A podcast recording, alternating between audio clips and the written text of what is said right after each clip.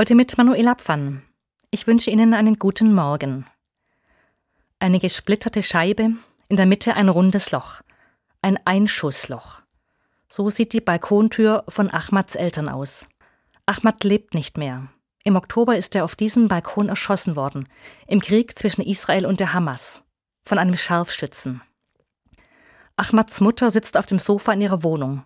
Auf dem Schoß hält sie das Bild ihres 17-jährigen Sohnes.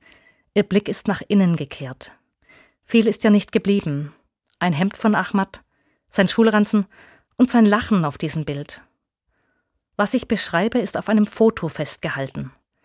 Es tut mir in der Seele weh, diese Mutter so zu sehen.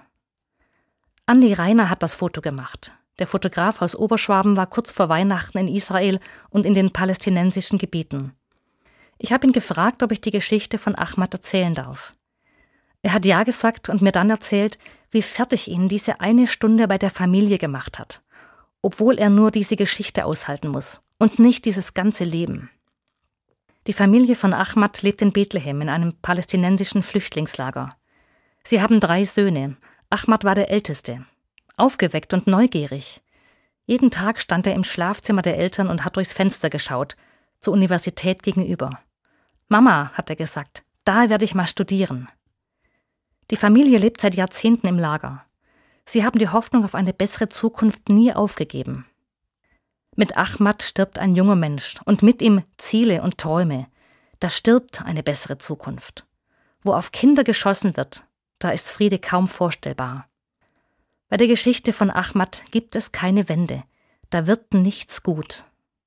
Und trotzdem muss ich sie erzählen weil der Name Ahmad stellvertretend steht für viele hundert namenlose Kinder, die in diesem Krieg getötet wurden, und für viele namenlose Familien in den Flüchtlingslagern. Ich schaue nochmals auf das Foto. Ahmads Mutter mit dem Bild ihres Sohnes auf dem Schoß, den Blick nach innen gekehrt. Das Bild ist für mich wie eine moderne Pietà, also eine Schmerzensmaria. Genauso wie Ahmads Mutter wird auch Maria auf manchen Bildern dargestellt, die Mutter Jesu, ihr totes Kind auf dem Schoß, den Blick nach innen gerichtet. Und das ist das einzig Tröstliche, das mir bei dieser Geschichte über die Lippen kommt. Ich hoffe für die Familie von Ahmad, dass auch der Tod ihres Sohnes am Ende nicht umsonst war, dass Friede wird, dass etwas Neues beginnt. Manuela Pfann aus Wendlingen von der Katholischen Kirche.